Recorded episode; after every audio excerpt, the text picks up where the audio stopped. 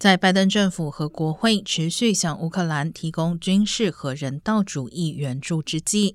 盖洛普的最新民调显示，有百分之六十六的乌克兰人认可美国领导阶层的工作表现，几乎是俄罗斯二月入侵前的两倍。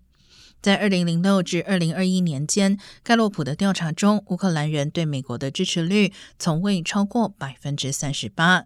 在二零二零年时，更只有百分之二十四的乌克兰人赞同美国的领导地位。